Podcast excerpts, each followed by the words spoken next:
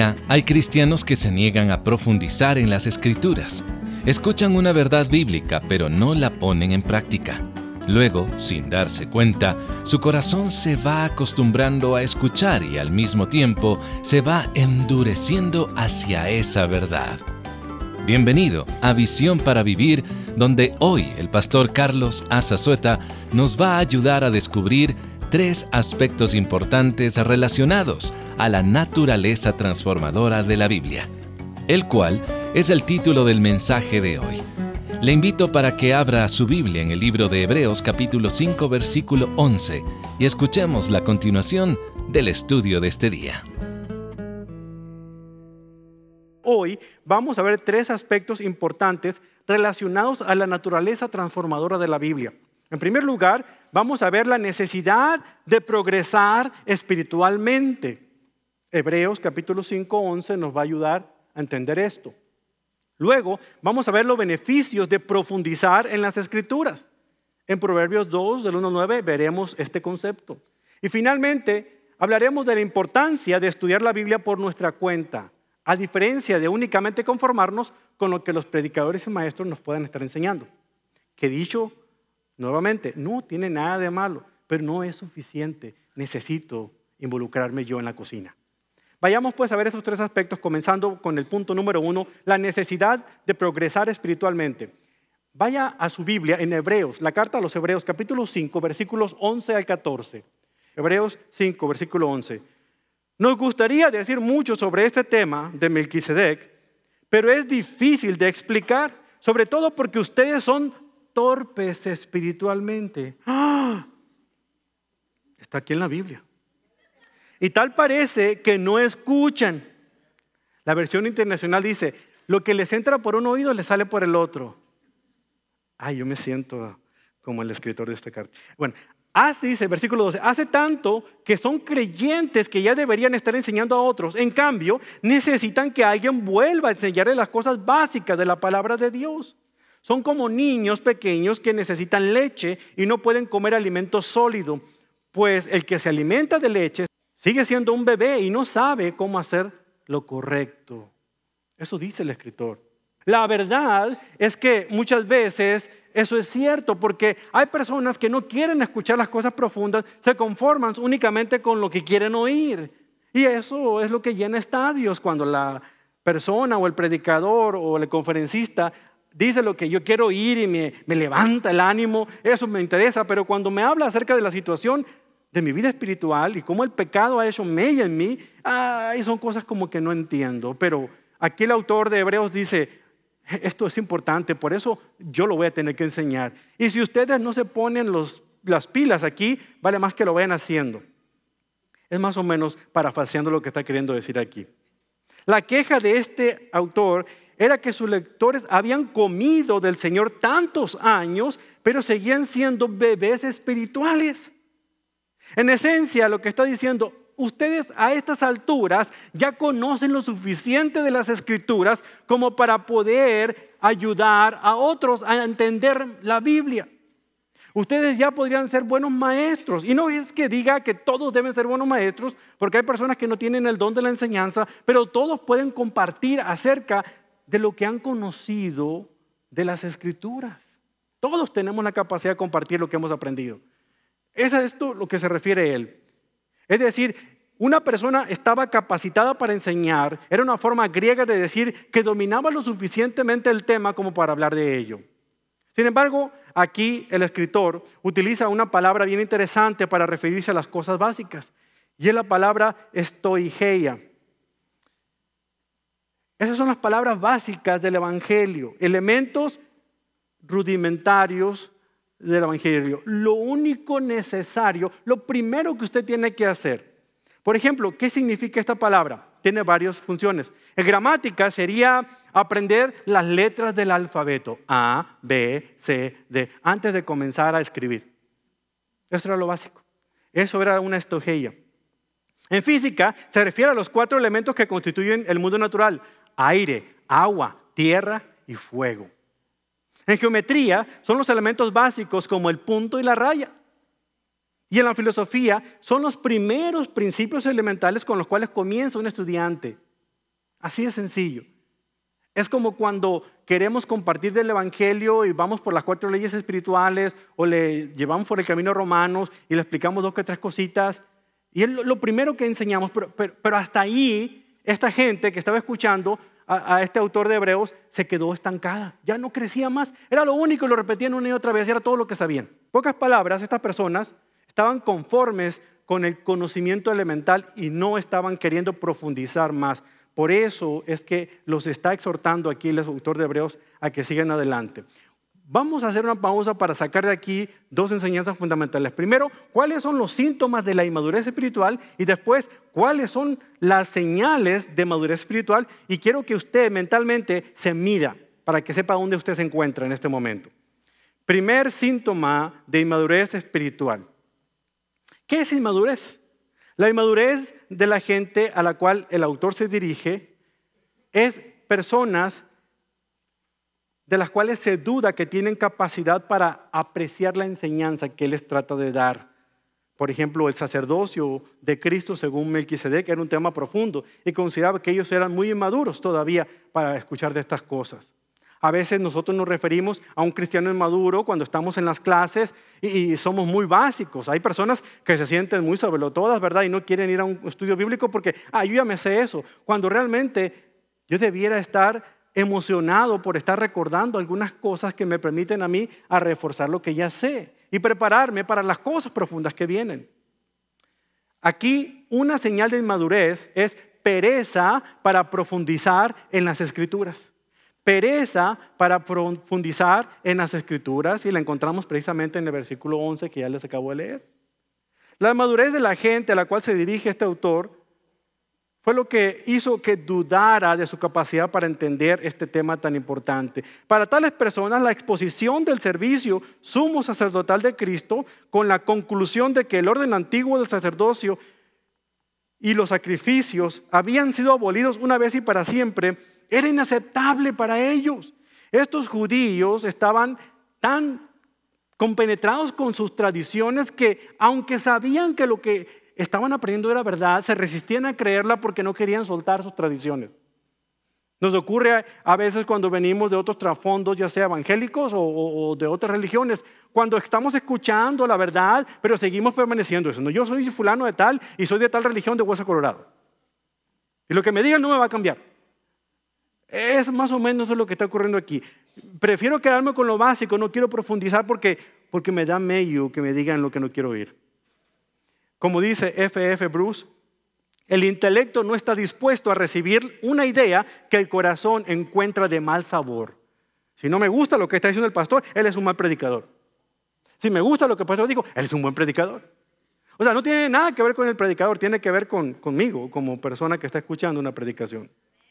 Hoy en día hay cristianos que se niegan a profundizar en las escrituras, escuchan una verdad bíblica, pero no la ponen en práctica. Esperan que por arte de magia ellos puedan entonces cambiar por lo que escucharon una vez. Imaginen como por osmosis, como si agarrara la Biblia y durmiera con ella toda la noche para ver si yo puedo aplicar lo que aquí se encuentra. No, no funciona. Si yo lo intenté, créame, no funciona. Luego, sin darse cuenta, su corazón se va acostumbrando a escuchar y después ya no le prestan atención a lo que escuchan y luego se endurece esa verdad. Dentro de poco, la clase de escuela dominical ya les parece aburrida o elemental, ya no quieren ir. Ya no van a la iglesia porque el sermón es aburrido. Ya no quieren nada de las cosas espirituales porque son aburridas, pero realmente no es que el maestro de la escuela dominical o el pastor o las cosas de Dios sean aburridas, el aburrido es él. O en este caso, como la palabra dice, es una persona que tiene pereza o apatía por las cosas espirituales. Ya no quiere avanzar más, ya, ya, ya, ya se conformó con lo que sabe, no importa lo que venga. También hay cristianos que se niegan a cambiar su conducta espiritual. No han desarrollado su fe ni en los 20, 30, 40 o 50 años que tienen de convertidos. Se niegan rotundamente a intentar entender la interpretación correcta de un pasaje porque no es como ellos siempre han pensado, no es como se los enseñó el pastor que era su favorito, que fue el que lo llevó a Cristo, y no están dispuestos a aprender de ningún otro novato por ahí. Se resisten a lo nuevo porque consideran que lo que tienen es suficiente. Estos son el tipo de cristianos Peter Pan. Pues dejaron de aprender desde hace años y su conducta espiritual sigue siendo la de niños. No importa que hayan crecido. Es verdad que Jesús dijo que debemos tener el espíritu de un niño, pero una cosa muy distinta es ser como un niño y andar con niñerías, ¿cierto? Cuidémonos de no seguir la infancia espiritual cuando ya deberíamos haber alcanzado la mayoría de edad en la fe cristiana. El segundo, el segundo aspecto que nos ayuda a entender acerca de ser inmaduros es la incapacidad para compartir la palabra de Dios. Incapacidad para compartir la palabra de Dios. No es que no quiera, porque muchas veces la persona no es que no quiera predicar o compartir de la palabra, es que no sabe. Y no sabe porque no quiere aprender. Tan sencillo como eso. Hay herramientas, hay personas que pueden enseñar, pero simplemente ya con eso es suficiente. No hagan olas, así estoy bien. Bueno, los hebreos tenían una costumbre muy interesante. Les gustaba ingerir alimento, pero no querían alimentar a los demás. A eso sí, apuntaban el dedo cuando alguien se equivocaba, pero no les enseñaban la sana doctrina. Quizá porque no la conocían, tal vez. Debido a la cantidad de tiempo que pasaban ellos aprendiendo la verdad del Nuevo Testamento, ya deberían saber lo suficiente para enseñar a otros a caminar espiritualmente, pero no lo hicieron porque no lo aceptaron. Estuvieron expuestos en gran parte a la verdad de Dios, sobre la cual probablemente hubieran aprobado un examen si se lo hubieran hecho, pero simple y sencillamente tienen la verdad de su forma solamente con los hechos y muy superficial, pero no profundizaban en lugar de ayudar a otros a crecer, estos cristianos hebreos necesitaban aprender de nuevo las simples enseñanzas de la vida cristiana. Ellos estaban experimentando una segunda infancia aquí. No todos los cristianos podrán enseñar con elocuencia, pero todos podrán compartir su experiencia de salvación con otros. La tercera es una dieta a base de leche de fórmula. Eso es lo que encontramos en el versículo 12.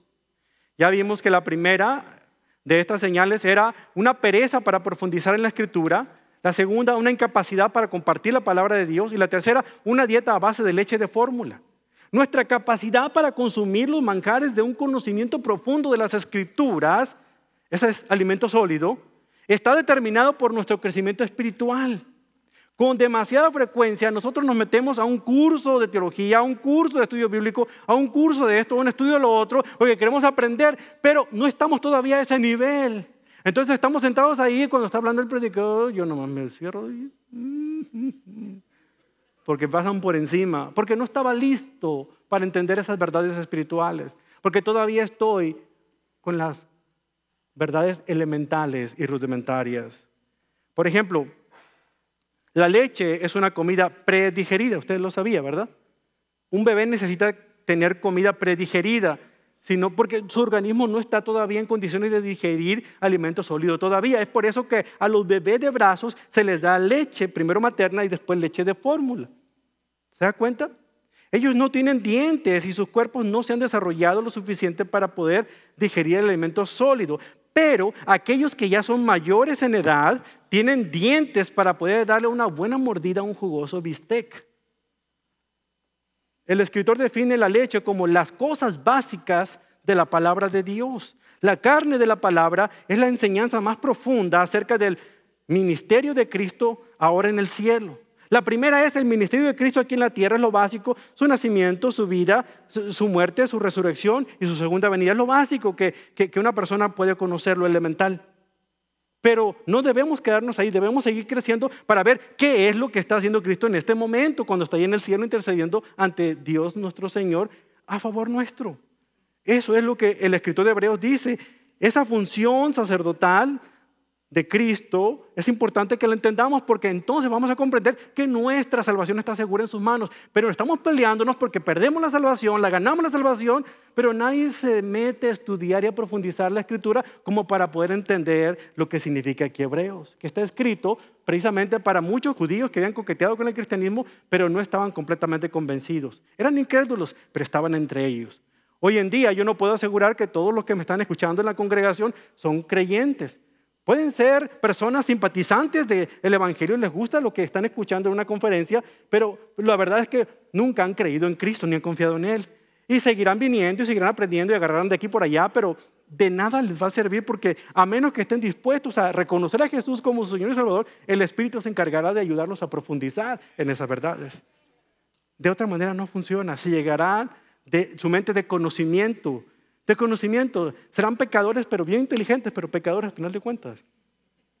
El contraste que hace de la leche y el alimento sólido aquí en este pasaje es en este sentido espiritual, porque es un tema recurrente en otros pasajes de la Escritura. Ustedes se acordarán que el apóstol Pablo le dijo lo mismo a los creyentes en Corinto. En 1 Corintios 3 les dijo a ellos que a pesar de que ellos alardeaban ser personas espirituales porque tenían todos los dones espirituales ahí en esa iglesia y se jactaban de ser personas llenas de gracia, les dijo que él no los trataba a ellos como espirituales porque todavía demostraban su carnalidad, porque estaban peleándose por la posición separatista que tenían y partidaria de unos que decían ser de Apolos, otros que decían ser de Pablo, otros que decían ser de Pedro y otros que decían ser de Cristo. Estaban dividiéndose. No, no, no, es que es como si aquí en la iglesia alguien dijera, no, no, yo soy del grupo del hermano Rafi.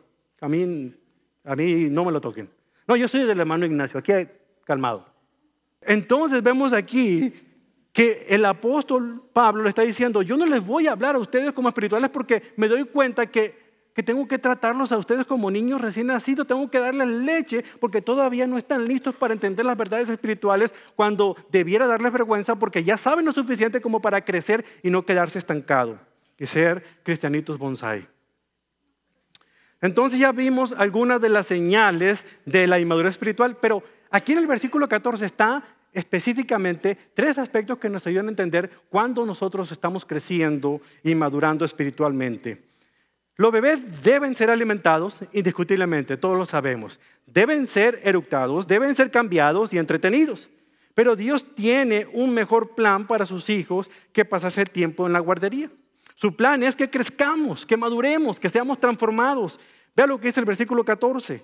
El alimento sólido es para los que son maduros, los que a fuerza de práctica están capacitados para distinguir entre lo bueno y lo malo. En este pasaje encontramos tres señales de madurez espiritual. Ahí están claritas. La primera, consumir alimento nutritivo. Alimentarnos de alimento sólido. Esto es lo que usted puede hacer cuando le hunde un diente a, un pedazo de carne. No es leche de forma calentadita a temperatura ambiente y administrada en biberón. Es algo que requiere trabajo, preparación y tiempo. No es algo que únicamente satisface el paladar, sino también nutre nuestro organismo. ¿Sabe usted la razón por la que muchas veces en las iglesias tenemos que gastar grandes presupuestos, hacer programas distintos para poder, mientras se da un servicio, tener un montón de números, casi como en un circo? Porque la gente viene aquí a ser entretenida, no aprender de la palabra de Dios. Porque realmente si no le ponemos un videíto, si no le ponemos una presentación, si el grupo de alabanza no canta de una manera, si no levanta las manos, si no hace barullo acá, en algunos lugares si no ponen luces y humo y, obras de teatro y todo lo demás, la gente se va diciendo, ay, no está el Espíritu de Dios. Vámonos a otra iglesia. Eso demuestra la madurez de mucha gente cuando realmente ya deberíamos dejar esas cosas rudimentarias para meternos aquí a estudiar la palabra. Y dijo otra porque me la quiero sacar de la manga. Cuando alguno de ustedes está mirando el reloj por diciendo, el pastor ya se pasó los 45 minutos, deberíamos irnos. Eso es señal de inmadurez espiritual. Bueno, también señal de que las mujeres en la guardería ya están queriendo ir a su casa. Eso sí es cierto. Pero también lo otro. Pero ¿cuáles son las señales de madurez? Aquí vemos primero, la primera señal es consumir alimento nutritivo. La segunda señal es practicar lo que se ha aprendido. La práctica es lo que necesita usted para poder aplicar con precisión la palabra de Dios. Necesita practicarla, practicarla, practicarla. La práctica hace al maestro. Si la lee una vez y no lo practica, es como si no lo hubiera leído. Debemos de practicar hora tras hora, día tras día, año tras año. No podemos esperar ser amamantados los domingos en la mañana y no tener ningún otro tipo de alimento espiritual. Tenemos que practicar de lunes a viernes todas las veces que sean necesarias. El resultado de esta alimentación constante es la capacidad de explicarles a otros las verdades básicas de la escritura, además de masticar la carne de las escrituras que nos ayuda a diferenciar entre el bien y el mal, como dice aquí el escritor. Finalmente, la última señal nos da un discernimiento agudo para poder distinguir entre la verdad y el error. Solo aquellos que han profundizado en las escrituras podrán escuchar a un predicador que han invitado a una iglesia y viene y les habla acerca del nuevo apostolado de hoy en día y todo lo demás. Y usted dirá, hmm, este Señor no está en las escrituras. esto se lo sacó de la manga. Eh, eso nos ayuda a no ser movidos de un viento de doctrina a otra. A veces constantemente tengo que responder preguntas, no solamente en la congregación, pero a través del Ministerio de Radio, de preguntas tan elementales y básicas porque la gente está dudando, no solamente de su salvación, que es algo profundo, pero de situaciones tan claras como la risa santa, la manguera ungida, el chicle ungido. Ay, hermano, eso se lo, ahí se lo dejo a usted. Y todo lo demás. Dios mío, ¿qué, ¿qué sigue? ¿Qué invento sigue ahora? Todo eso surge y la gente va como borregos al matadero porque, porque no han profundizado en la escritura. Están por encimita nomás conformándose con lo que escuchan cada domingo. Por lo tanto, tener un discernimiento agudo nos ayuda a nosotros a llegar a esa madurez. O viceversa, la madurez nos permite tener un buen discernimiento. Un bebé generalmente se lleva toda la boca, aún lo que le hace daño. Si supiera las cosas que estamos haciendo en la casa para evitar que nuestro pequeño Asher esté llevando cosas a la boca, pero a veces no podemos. Él no puede discernir entre si esto que está haciendo es bueno o malo para él. Él simplemente lo hace. Un creyente maduro escuchará a cualquier predicador de la radio o de televisión y no podrá identificar si lo que dice es verdadero o no, bíblico o no, porque está citando la Biblia. Y cualquiera puede citar la Biblia fuera de contexto y justificar el texto para hacer una denominación más. Esta es una de las principales razones por las que tenemos que crecer. Esta es madurez. A medida que nos alimentamos de la palabra de Dios y la aplicamos en nuestra vida, ejercitamos nuestros sentidos espirituales y desarrollamos discernimiento espiritual. Ese es el primer número. Los otros dos van bien rápido. ¿Están listos? ¿Cuáles son los beneficios de profundizar en las escrituras? Proverbios capítulo 2, versículos 1 al 9, nos da a nosotros algunos de esos beneficios. La instrucción cristiana no se limita a la enseñanza de los hechos, sino que pasa a explicar más allá para interpretar realmente lo que Dios está diciendo en el pasaje, pero qué está queriendo decir con este pasaje, con lo que vemos aquí. Y eso es parte de lo que vamos a ver en esta serie. No solamente qué dice el texto, pero qué significa lo que el texto dice. Parte de las reglas de interpretación de la hermenéutica. En otras palabras, uno de los beneficios de profundizar en las escrituras es obtener sabiduría de parte de Dios. ¿Cuál es la diferencia entre conocimiento y sabiduría? El conocimiento es información, la sabiduría es la aplicación apropiada de esa información en la vida de cada uno de nosotros. Usted puede aumentar su conocimiento, pero no ser sabio. Hasta que usted no pone en práctica ese conocimiento en su vida, entonces empieza a adquirir sabiduría. Y sobre todo cuando es obediente a la palabra del Señor. Ahora, ¿cómo podemos adquirirla? El hombre más sabio de la historia, Salomón, nos lo dice aquí en el libro de Proverbios capítulo 2. Nos habla de dos aspectos. Uno, nos dice que la sabiduría es un regalo de Dios y nos viene a nosotros como resultado de una búsqueda incesante. Tenemos que buscar esa sabiduría de parte de Dios. Salomón nos dice aquí en Proverbios 2, del 1 9, y podemos dividir este salmo rápidamente en tres partes. Primero, las condiciones. En segundo lugar, vamos a ver la recompensa. Y en tercer lugar, vamos a ver los beneficios de la sabiduría. Aquí en el versículo 1 encontramos las primeras condiciones para aquel que busca desesperadamente. La disciplina de estudiar la palabra escrita. Hijo mío, presta atención a lo que digo y atesora mis mandamientos los dichos, los mandamientos que aparecen aquí en este proverbio se refieren a la palabra de Dios. Y para manejarla correctamente en nuestro estudio de ella, debemos hacer dos cosas. Primero que nada, debemos tener una actitud correcta hacia la palabra de Dios. Es decir, nuestra actitud hacia la Biblia prácticamente nos determina todo lo que hacemos nosotros en la vida cristiana. O sea, nuestra actitud hacia la Biblia, la palabra de Dios, determina cómo estamos viviendo la vida cristiana. Si no la leemos, no pretendamos que nosotros somos muy buenos espirituales, porque hay una conexión directa entre crecer espiritualmente con alimentarse de la palabra.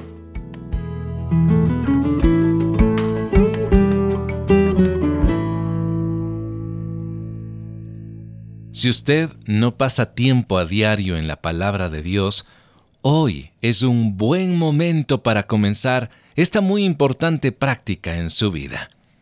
Acaba de escuchar, considerar el valor nutricional, descubrir la naturaleza transformadora de la Biblia. Aquí en Visión para Vivir, junto con el pastor Carlos A. Zazueta. Recuerde que puede volver a escuchar este y los otros mensajes en la aplicación móvil del Ministerio y también a través de visionparavivir.org. ¿Le afectan los problemas globales o la política que está sucediendo en su país? En el discurso del Monte de los Olivos en Mateo 24, el Señor Jesús nos ayuda a captar su mensaje para que nuestros planes y prioridades cambien. En el libro El mundo del fin, cómo las profecías de Jesús sobre los últimos tiempos moldean nuestras prioridades, su autor, el doctor David Jeremiah, nos ayuda a entender que la profecía de Cristo debe determinar nuestras prioridades. Solicite este libro como agradecimiento por su donativo al ministerio, el cual lo puede enviar a Visión para Vivir, P.O. Box 1817, Frisco, Texas 75034. O si prefiere, puede llamarnos al 469-535-8433 si usted desea hablar con una de nuestras amables representantes y una de ellas con mucho gusto le podrá ayudar con su donación y además enviarle el libro El mundo del fin.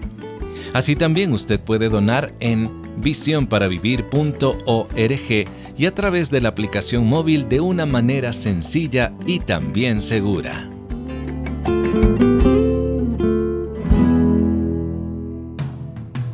Sintonícenos la próxima semana una vez más aquí en Visión para Vivir, para continuar alimentándonos de la palabra de Dios. Le esperamos.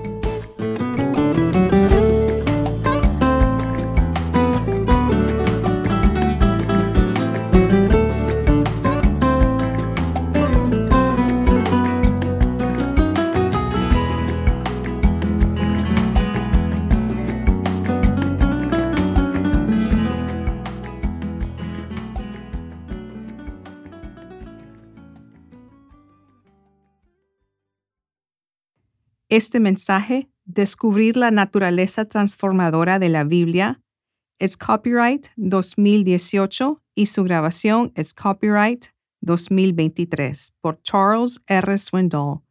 Todos los derechos reservados mundialmente.